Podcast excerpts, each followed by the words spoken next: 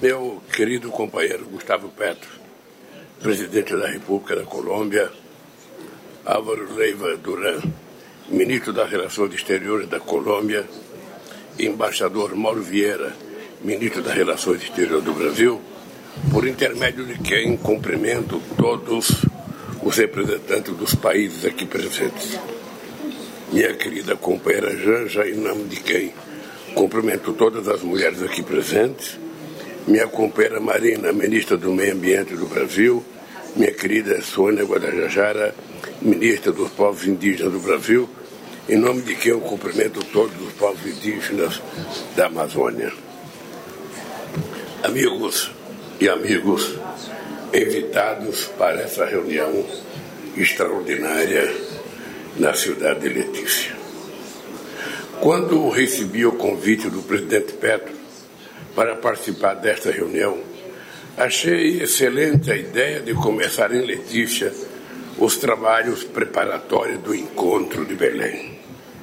Esta é a primeira vez na história em que o Brasil e a Colômbia têm, ao mesmo tempo, governos progressistas que partilham do compromisso de levar a Amazônia para o centro de suas políticas. Temos muito em comum. Somos duas grandes democracias multiculturais marcadas pela valiosa contribuição de indígenas e de afrodescendentes. É natural que dois países que compartilham fronteira de mais de 1.600 quilômetros e possui duas maiores populações da América do Sul se aproximem. Estou vindo da Tríplice Fronteira da Bacia do Prata, onde participei da cúpula do Mercosul. Para outra Tríplice Fronteira, agora em Bacia da, na Bacia Amazônica, para lançar a preparação de uma nova cúpula. Esses são dois grandes eixos da integração sul-americana eles estão fortemente interligados. O que se faz num canto da América do Sul repercute em outro. Por isso, nossa cooperação é tão importante. O desmatamento na Amazônia afeta o regime de chuvas no Cone Sul, ameaçando o abastecimento de água para o consumo humano e para as atividades econômicas. Esta reunião técnico-científica discutiu temas fundamentais. Esta reunião técnico-científica discutiu temas fundamentais, como a proteção dos povos indígenas, a promoção da ciência, da tecnologia e da inovação, a bioeconomia e o combate aos crimes transnacionais. Falar da Amazônia é falar de superlativos. Ela abriga a maior floresta tropical do mundo, com 10% de todas as espécies de plantas e animais do planeta. Tem 50 milhões de habitantes, com 400 povos indígenas que falam 300 idiomas diferentes. Possui a maior reserva de água doce do planeta, incluindo o verdadeiro oceano subterrâneo. Ocupa 40% do território da América do Sul. E se fosse um país, seria o sétimo maior do mundo, atrás da Austrália e antes da Índia. Esses seus milhões, esses seus 6 milhões e 300 mil quilômetros quadrados, caberia, caberiam todos os 27 países da União Europeia, mas Reino Unido, Noruega, Turquia, Japão, Coreia do Sul e Nova Zelândia. Os países amazônicos têm dois desafios a enfrentar juntos. Um deles é institucional e diz respeito ao fortalecimento da organização do Tratado de Cooperação Amazônica. O outro é político e se refere à construção de uma nova visão de desenvolvimento sustentável para a região. Na semana passada, celebramos os 45 anos da assinatura do Tratado de Cooperação Amazônica. O tratado foi uma iniciativa pioneira. Seu foco era nos blindar de pressões de atores alheios à região. Impulsionado pelo debate sobre meio ambiente e desenvolvimento sustentável nos anos 90, o que era apenas um tratado evoluiu e criamos a Organização do Tratado de Cooperação Amazônica, ótica, em 1998. Assim surgiu a única organização socioambiental do mundo, que é também a única com sede no Brasil. Hoje, a ótica é uma ferramenta que, em vez de nos isolar, tem a capacidade de nos projetar para o centro dos mais importantes desafios da atualidade, a mudança do clima. Reúne oito países: Bolívia, Brasil, Colômbia, Equador, Guiana, Peru, Suriname e Venezuela. E abrange uma vasta gama de assuntos, passando por povos indígenas, saúde, turismo, infraestrutura e transporte e sua correlação com o meio ambiente. Ao longo de todos esses anos, não temos dado à ótica a atenção que ela merece. A cúpula de Belém será um momento de correção de rota. A abertura às autoridades locais e à sociedade será um componente essencial dessa nova ótica. É preciso valorizar o papel dos prefeitos, governadores e parlamentares. Não se faz política pública sem participação das pessoas que conhecem o território para isso, queremos formalizar o Fórum das Cidades Amazônicas e o Parlamento Amazônico. Com a realização dos diálogos amazônicos, nos dias que antecederão a cúpula de Belém, reuniremos a sociedade civil e a academia em sessões que resultarão em recomendações de ações concretas. Para traduzir esse impulso político em termos práticos, pretendemos institucionalizar o Observatório Regional da Amazônia, que vai sistematizar e monitorar dados de todos os países para orientar as políticas públicas e torná-las mais eficazes. A sala de situação do Observatório produz em tempo real boletins e alertas sobre secas, cheias, chuvas, incêndios e contaminação das águas que ajuda a salvar vidas. Queremos estabelecer um comitê de especialistas da Amazônia, inspirado no painel intergovernamental sobre mudança de clima, para gerar conhecimento e produzir recomendações baseadas na ciência. A formação de redes de contato entre universidades e instituições de pesquisa contribuirá para estimular a produção de conhecimento local dinamizar as economias e criar oportunidades para a nossa juventude tão carente de alternativas de estudo e trabalho. Podemos fazer muito se dermos a ótica diretrizes claras e recursos adequados.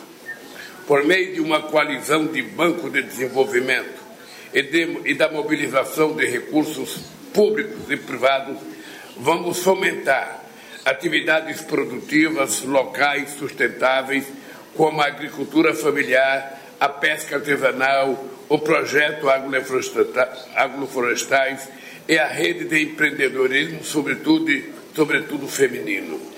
Cuidar da Amazônia é, ao mesmo tempo, um privilégio e uma responsabilidade. Há alguns dias, participei de um festival que reuniu milhares de pessoas aos pés da Torre Eiffel em Paris.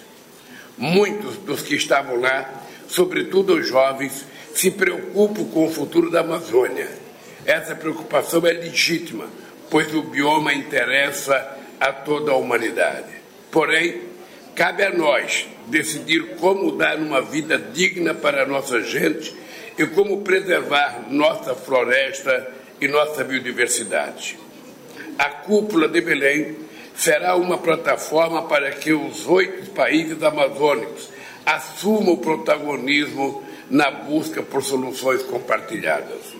No Brasil, aprendemos a importância de articular diferentes setores em torno de um objetivo comum. Graças ao Plano de Ação para Prevenção e Controle do Desmatamento na Amazônia Legal, reduzimos o desmatamento em 83% entre 2004 e 2012. E conseguimos isso ao mesmo tempo em que aumentamos a produtividade agrícola da região.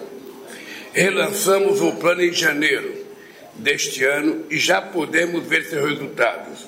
Os alertas de desmatamento na Amazônia tiveram uma redução de 33,6% neste primeiro trimestre de 2023.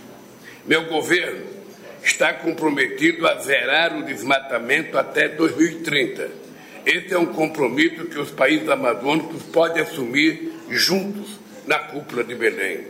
Há muitas outras áreas em que podemos cooperar. É imprescindível combater a fome na região amazônica em todos os nossos países. Esses territórios têm maiores índices de segurança alimentar. Na saúde, podemos desenvolver ações conjuntas, como medidas para assegurar o acesso a vacinas, medicamento e atendimento médico. Também precisamos proteger a propriedade intelectual e extirpar a biopirataria da Amazônia, desenvolvendo e aproximando nossos sistemas nacionais de uso do patrimônio genético e dos conhecimentos tradicionais. Se para, a criminalidade, se para a criminalidade as fronteiras não são obstáculos, nossas polícias e nosso sistema de justiça têm de trabalhar na prevenção, na investigação e no enfrentamento desses crimes. Com esse enfoque, em breve estabeleceremos o Centro de Cooperação Policial Internacional da Amazônia na cidade de Manaus. A criação de um sistema de controle de tráfego aéreo integrado também será importante para desbaratar as rotas utilizadas pelo crime organizado. Todos sofremos com a presença de criminosos envolvidos na extração de madeira, no garimpo e na caça e na pesca ilegais e na grilagem de terras públicas. Na ausência do Estado, o narcotráfico se espalha e se torna vetor de crimes ambientais. Os povos indígenas, como os Yanomamis, são vítimas da exploração ilegal de suas terras. Nossos jovens no campo, na floresta e nas cidades são presas fáceis para facções criminosas que crescem nas prisões e fora delas. Um olhar especial também precisa ser dedicado às meninas e às mulheres amazônicas a violência de gênero e a exploração sexual não podem ser toleradas e as lideranças femininas têm de ser escutadas. Quem protege a Amazônia merece ser protegido. Se a floresta está de pé hoje, é em grande medida graças aos povos indígenas, às comunidades tradicionais e aos defensores e defensoras da causa ambiental. Nomes como Chico Mendes, Irmã Dorothy Stang, Bruno Pereira e Dom Phillips são emblemáticos desse histórico de violência que aflige a Amazônia brasileira. Esses são apenas alguns dos nossos desafios e áreas em que podemos trabalhar juntos. A eles se soma a coordenação nos fóruns multilaterais. Temos que unir esforços em discussões internacionais que nos dizem respeito diretamente. Nossa voz tem que se fazer ouvir com força nas conferências sobre o clima, a biodiversidade e a desertificação e nos debates sobre o desenvolvimento sustentável. Podemos identificar posições comuns já para a COP28 do clima. Este ano, em diálogo com outros países que também possuem florestas tropicais, como a Indonésia, a República Democrática do Congo e a República do Congo, o princípio das responsabilidades comuns mais diferenciadas continua central. Vamos ter de exigir juntos que os países ricos cumpram seus compromissos, incluindo a promessa feita em Copenhague em 2009 de 100 bilhões de dólares por ano para a ação climática. Afinal, foram eles que emitiram historicamente a maior parte dos gases de efeito estufa. Quem tem as maiores reservas florestais e a maior biodiversidade merece maior representatividade. É inexplicável que mecanismos internacionais de financiamento, como o Fundo Global para o Meio Ambiente, que nasceu no Banco Mundial, reproduzam a lógica excludente das instituições de Bretton Woods. Brasil, Colômbia e Equador são obrigados a dividir uma cadeira do Conselho do Fundo, enquanto países desenvolvidos como os Estados Unidos, Canadá, França, Alemanha, Itália e Suécia ocupam cada um uma cadeira. Esta é mais uma evidência de que a governança global precisa mudar e ser reformada. Em outros fóruns, nossa visão também precisa ser levada em conta. Cabe a nós trabalhar na FAO pela definição de um conceito internacional de bioeconomia que nos permita certificar os produtos da nossa sociobiodiversidade e gerar empregos e renda para a nossa população. A COP30 do Clima em 2025, também em Belém, será uma oportunidade valiosa para que o mundo conheça a verdadeira Amazônia. Muita gente não imagina, por exemplo, que a maior parte da população amazônica é urbana. Das 26 milhões de pessoas que vivem na Amazônia brasileira, 12 milhões estão em cidades com mais de 100 mil habitantes. Essas pessoas necessitam de infraestrutura adequada, educação e alternativas de vida sustentável, que podem vir de fontes como o turismo ou do investimento em ciência, tecnologia e inovação. A floresta tropical não pode ser vista apenas como um santuário ecológico. O mundo precisa se preocupar com o direito a viver bem dos habitantes da Amazônia. Afinal, o desenvolvimento sustentável possui três dimensões inseparáveis: a economia, a social e a ambiental uma transição ecológica adequados y transferencia de tecnología. No puede basarse en la explotación depredadora de los recursos naturales como los minerales críticos, ni puede justificar un nuevo proteccionismo. En resumen, no puede servir de fachada al neocolonialismo. La descarbonización no económica con la protección del medio ambiente y el bienestar social.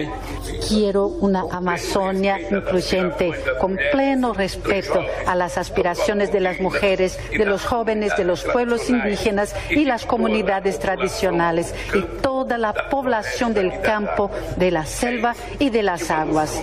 Es eso lo que vamos a empezar a construir juntos para la cumbre de los pueblos y países amazónicos. Agradezco una vez más a Colombia por apoyarnos y ser sede de este encuentro que es el camino rumbo a la revolución verde que esperamos ver en el planeta.